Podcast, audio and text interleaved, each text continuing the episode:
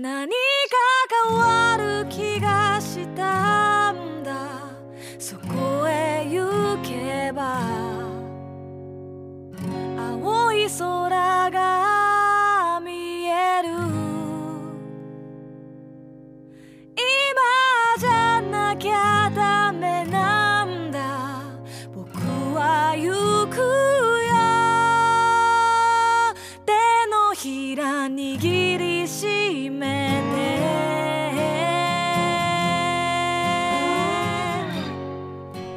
こんばんは。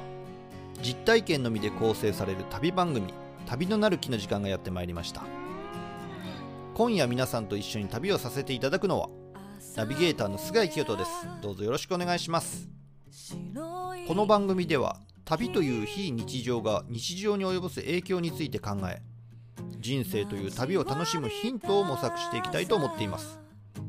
アシスタントにはこの方にお越しいただいています。シンガーソングライターの波平由子です。今日もこの2人で楽しくお届けしていきたいと思ってます。よろしくお願いします。よろしくお願いします。明日を思う。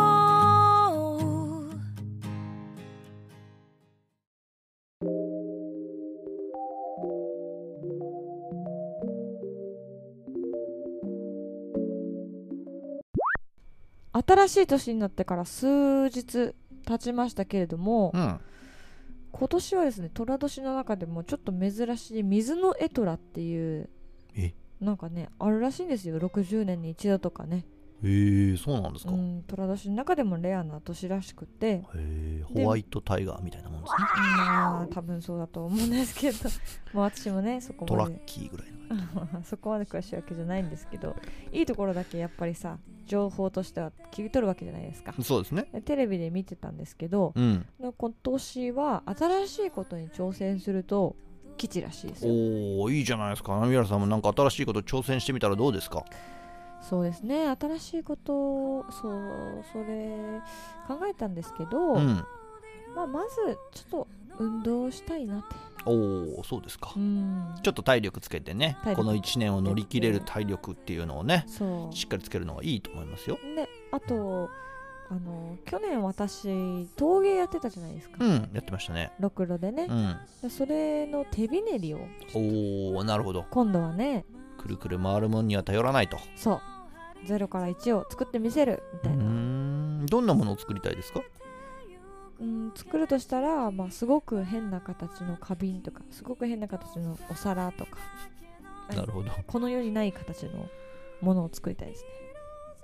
そうですか。はい。なるほど。何何を乗せるか本当乗せるものが全然思いつかないような皿になりそうですね。だからこうリンゴ用とかリンゴ用？バナナ用とか、バナナ用の皿とかあんまないですもんね。専門のね。え。ー面白そうじゃないですか、ちょっとやっぱ長細いんですかねなんかこうくねってなっててちゃんとこう茎のところもユってなってるみたいな。ああちょっとよくわかんないですけど。まあ想像すると楽しいですからね。そういう楽しいことしたいなと思まあでもいいですね。手びねりで陶芸っていうのはね、うん。新しいチャレンジかもしれませんね。菅井さんなんかあります？新しい、えー新しいことですか？そうチャレンジ。あんま考えてなかったですけど、はい。でもチャレンジとしてやってみたいのは携帯のなんか文字を打つときに連打しないっおもしかして。え？えずっと連打してましたよ。あそうなんですか。そうですよ。あのノートの方でもねもう何千文字という文章を書いてますけれどもそうですよね。あれも連打方式で。あららららら。そうなんですよ。この前もねちょっと金沢とかいろんな地域に行って、はい。あのーまあいろいろご飯食べてきてそれの文章とかも書いてたんですけどはい。この前困ったのが寿司図という言葉寿司のシャリを作るためのあの巣があるじゃないですか、はいはいはい。寿司図。わかりますよ。これを携帯で連打して打つ時すごい時間がかかるんですあー。スッて打った後にちょっと待って。ススススこう刺しじゃないですか。大丈夫です。もう大体わかりました。すっごい待ってる時間長いなみたいなああーそうなんだそれは早急に出したいですねだけどあの携帯でスライドするピャッピャッっていうやつすると早く不方式ってやつですねですかね。ううんんあともう一つはね、えー IC カードを持ちたい。おー IC カードそうです。電車とか全部切符で乗ってます。ああなるほどねそうです。あのーピッとするやつだ改札をねそうです。30年前も切符で電車に乗ってましたけど、今でも切符で乗ってます。もほとんど車移動ってことですよね。まあ、そうなんですけどやっぱこう飲みに行く機会があったりすると電車とかで移動するわけですよ。うん。で友達なんかとこう電車でねこう移動してうん。まあなんだろう飲み終わった後に駅にこう行く時とかもね。はい。うん。なんか僕だけみんなのこう横並びの列からバーって駅が近づいてくると出して先に行ってはい。で切符を買ってる間にみんなが追いついてきてスッと一緒に改札入ろうとするんですけれどもだけどあの何ですか向こうからピッピッとか言って入ってきてずーっとあの前歯2本がこう切符入れるところにバッてあるわけですよ。わかります？わかりますわかります。だから今ねなんかあの切符入れる改札どんどん減ってる印象があるんですよね。そうなんですよでしかもうちの近所のその最寄りの駅もはい。IC カード専用改札みたいなのができてじゃあダメじゃんみたいな。なんか排除されてる。そうそう。はい君アウトみたいな感じが。だからまあちょっと新しいこととしてはねその2つを始めていきたいなとはまあ思いましたけどね。そうですか。うん。へえ面白いですね。まあでもまあそれは早急に。そうですね。うん進化して。あと絵本を書きたいなと絵本まあそれちょっと話長くなりそうなのでそろそろ テーマをお伝えしたいなと思うんですけれども、はい。えー本日は旅が教えてくれたことっていうのをテーマにお届けしていこうと思います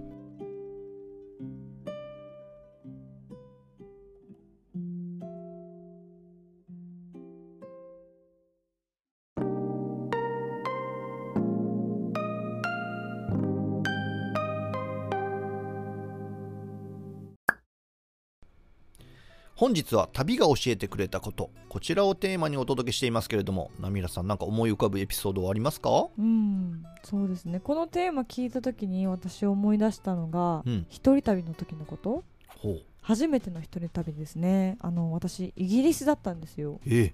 そう。あのいとこのお姉ちゃんがイギリスの方と結婚しまして。うん。あすごい。チャンス 新婚の家にね 泊めてくださいって邪魔だ邪魔だ。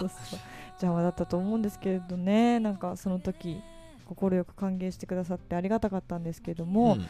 滞在中はいい感じにほっといてもらってあちょうどなんか一人旅っぽいなみたいな感じでずっと過ごせたんですよ。でそこですごい思ったことがあっておかしいと思われるかもしれないですけどなんかテレビとかでも見てるし、うん。雑誌でも読んでるんですよだし音楽も聴いてるしイギリスっていう国があるっていうことは私は知っていたんです。だけど実際に行って身を置いてみると本当にあったんだっていう気持ちになったんですよね。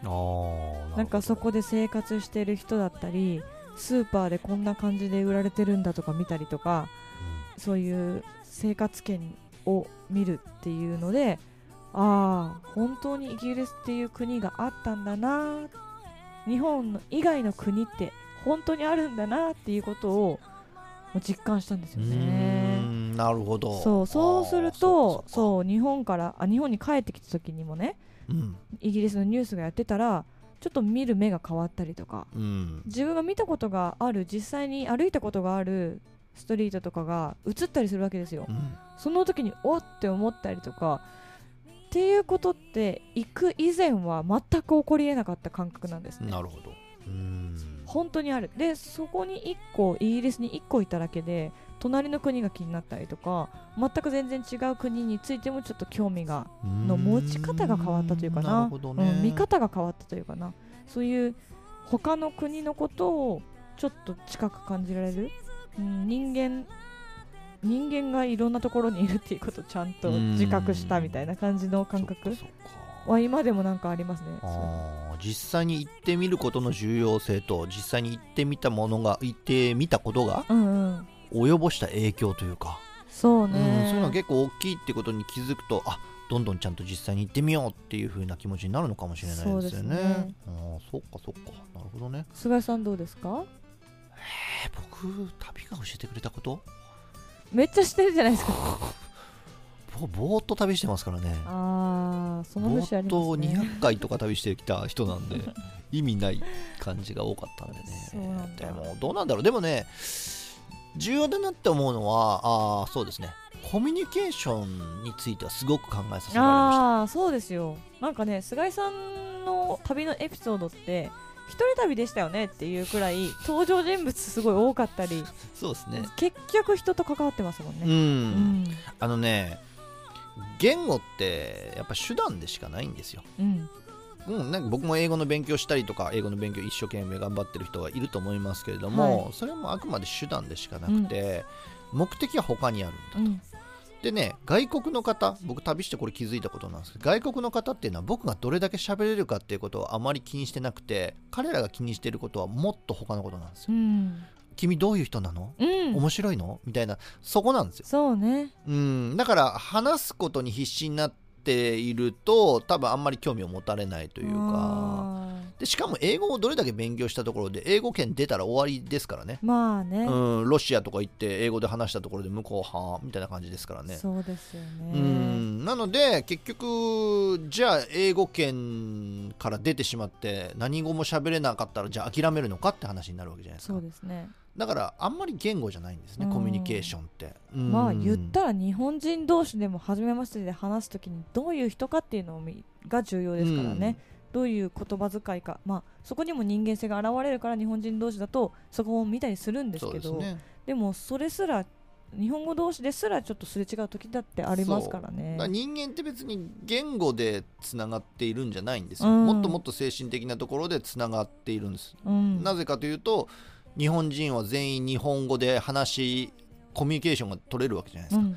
なのに仲良くなれない人いっぱいいるじゃないですか、っうんうん。てことは言語が話せるかどうかと仲良くなれるかどうかとかは関係うない、ん。うん。仲良くなれるかどうかっていうのはもっと他のことにうん。あって。不思議。でその力がどんどんどんどんついてくると、うんだから別に相手が宇宙人でもなんとなくいけそうな気がするんですよね。ぶっ飛びましたね。急にえ？地球の外行ったから今びっくりした。宇宙人？いやいつかそういう時が来るかもしれないです。僕も宇宙人がいるいるとは聞いてるんですけど実際に見たことないんですよ。あだけど波平さんのように実際に見てみると あ宇宙人っているんだっていうところからじゃあ僕はどういう行動を取るのかっていうと多分ね話しかけていくと思うんです。でもうんあそっか。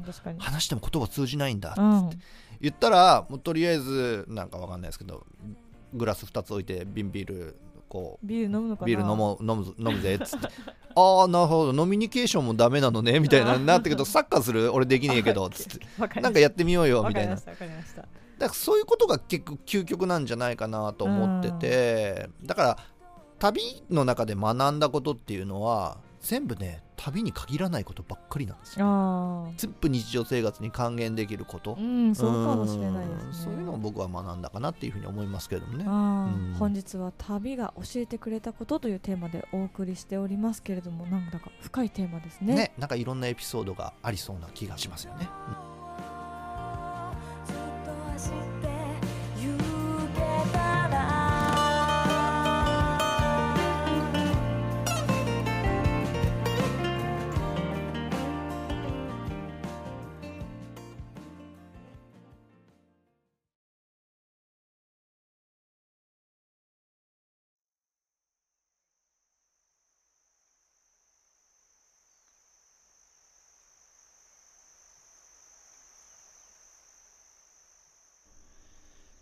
ギリシャの北隣にアルバニアという国があります。日本人にとっては非常に馴染みの薄い国で有名観光地の一つも知りませんし首都名すら思い浮かばない人がほとんどではないでしょうか。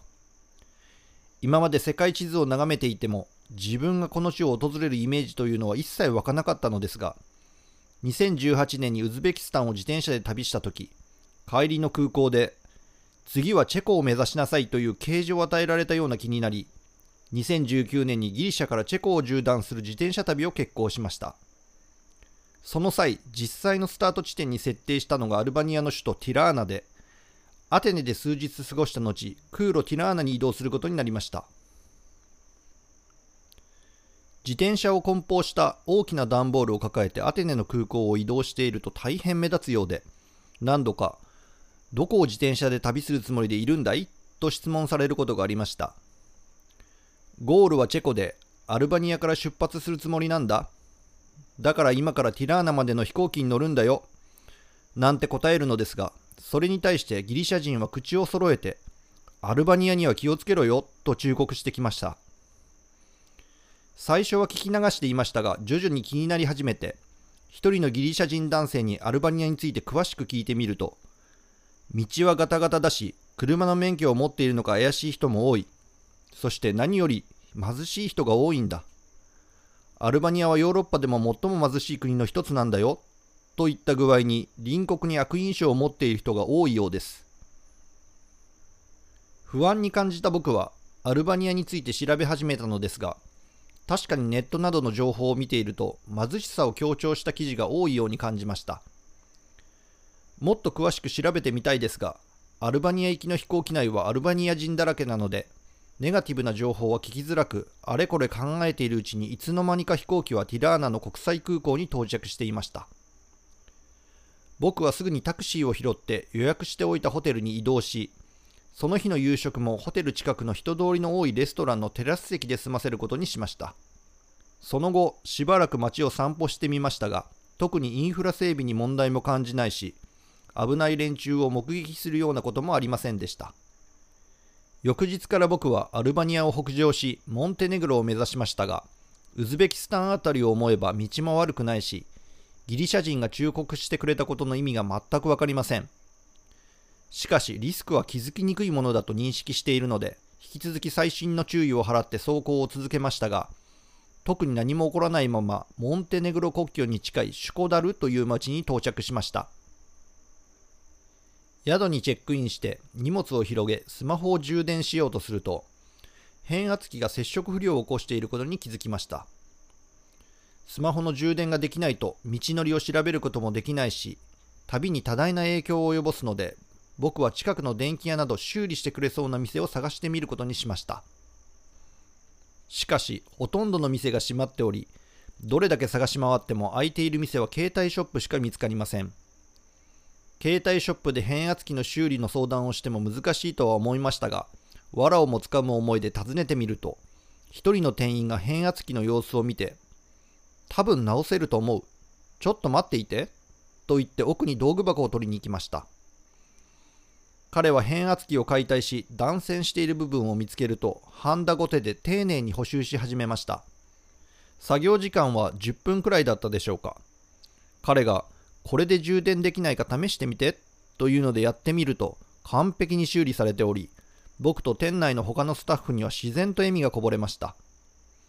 しかし修理してくれた本人は終始クールでピクリとも笑う様子はなくしかし温かい表情を浮かべて道具の一つ一つをしまっていました。僕が修理代を払おうとするとこれは本来の仕事じゃないからと言って修理代を請求しない姿勢を見せてくるのですがそんなわけにもいかないよ。せめてランチ代ぐらいは払わせてほしいと言い寄ると全てを制して彼は一言こう言いました。気にしなくていい。これがアルバニア人だ。僕は親切に忠告してくれたギリシャ人たちがみんな嘘を大げさを言っているとは思っていません。おそらく彼らはアルバニアで残念な経験をしたり、そんな話をよく耳にしてきたからこそ、親切心でそう言ってくれたのでしょう。しかし大切なのは自分が実際にその国を旅してみてどう感じるかということなのです。もしこれからアルバニアに行く人がいたとして、どんな国か聞かれたならば僕は心が豊かな素晴らしい国だよ。ぜひ楽しんできて、と送り出すでしょうが、その人がアルバニアで嫌な思いをする可能性も十分にあるわけですから、僕のアドバイスもやはり重要ではなく、その人が感じたことが全てということになります。僕にとってアルバニアは最高の思い出ができた国ですが、この世の中に完璧な国など一つもなく、個々が様々な側面を捉えるのが旅というものではないでしょうか。何か変わる気がしたんだそこへ行けば青い空が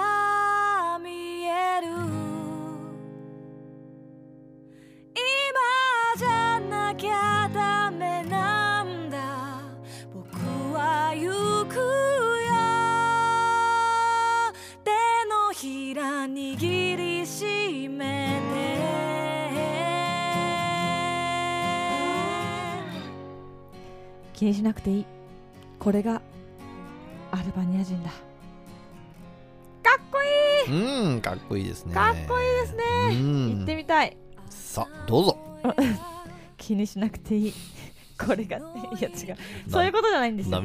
そういやそういうことじゃないんですけど。はい。いや話聞くとアルバニアという国がその青年の優しさだったりクールさだったりそういう国なんだろうなっていうのを私にも思い馳せさせてくれるというか。うーん。ね、そうですね。うん。まあでも2つの事実があるんです。やっぱり僕がいい印象を持った実際の出来事があるわけじゃないですか、うんうんうん。それとは別にギリシャ人が悪い印象を持ってるのも多分何かあったんですよ。ああまあね。でそれも多分事実なんですよね。出会う人ですからねねだからねまああの完璧な国なんてまあ日本も含めどこにもないので、はうーんさっき波平さんが言ってたことなんですよね。うん。実際にその国に行ってみる。いこれがやっぱ一番重要で行って自分が何を感じたか、うん。まあ、これが全てになってくるのかなというふうに僕は思いますけれどもね、うん。はい。うお話でしたね、えー、そして次回はですね菅井さん。久しぶりにやりますよお何を？ご当地シリーズ。お第3弾でございます。3弾ですね。はい、お第1回目は福岡県そして第2回目は静岡県ときましたけれども、うん。第3弾となる今次回はですねはい。えダン。茨城県。おでおいいですね。僕はよく行きますよ。参ります、えーゲストの方もお楽しみにしていただけたらと思います。それではここまでお聞きくださりありがとうございました。ノートのフォローコメントいいねよろしくお願いします。Spotify ポッドキャストでもお聞きいただけるようになりました。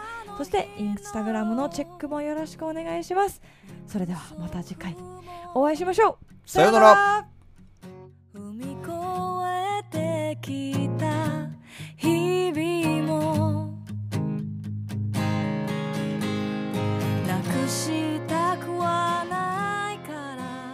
2022年1月22日土曜日、名古屋ミスターケニーズで波平英子単独公演がございます。名古屋では初めてのバンドセットです。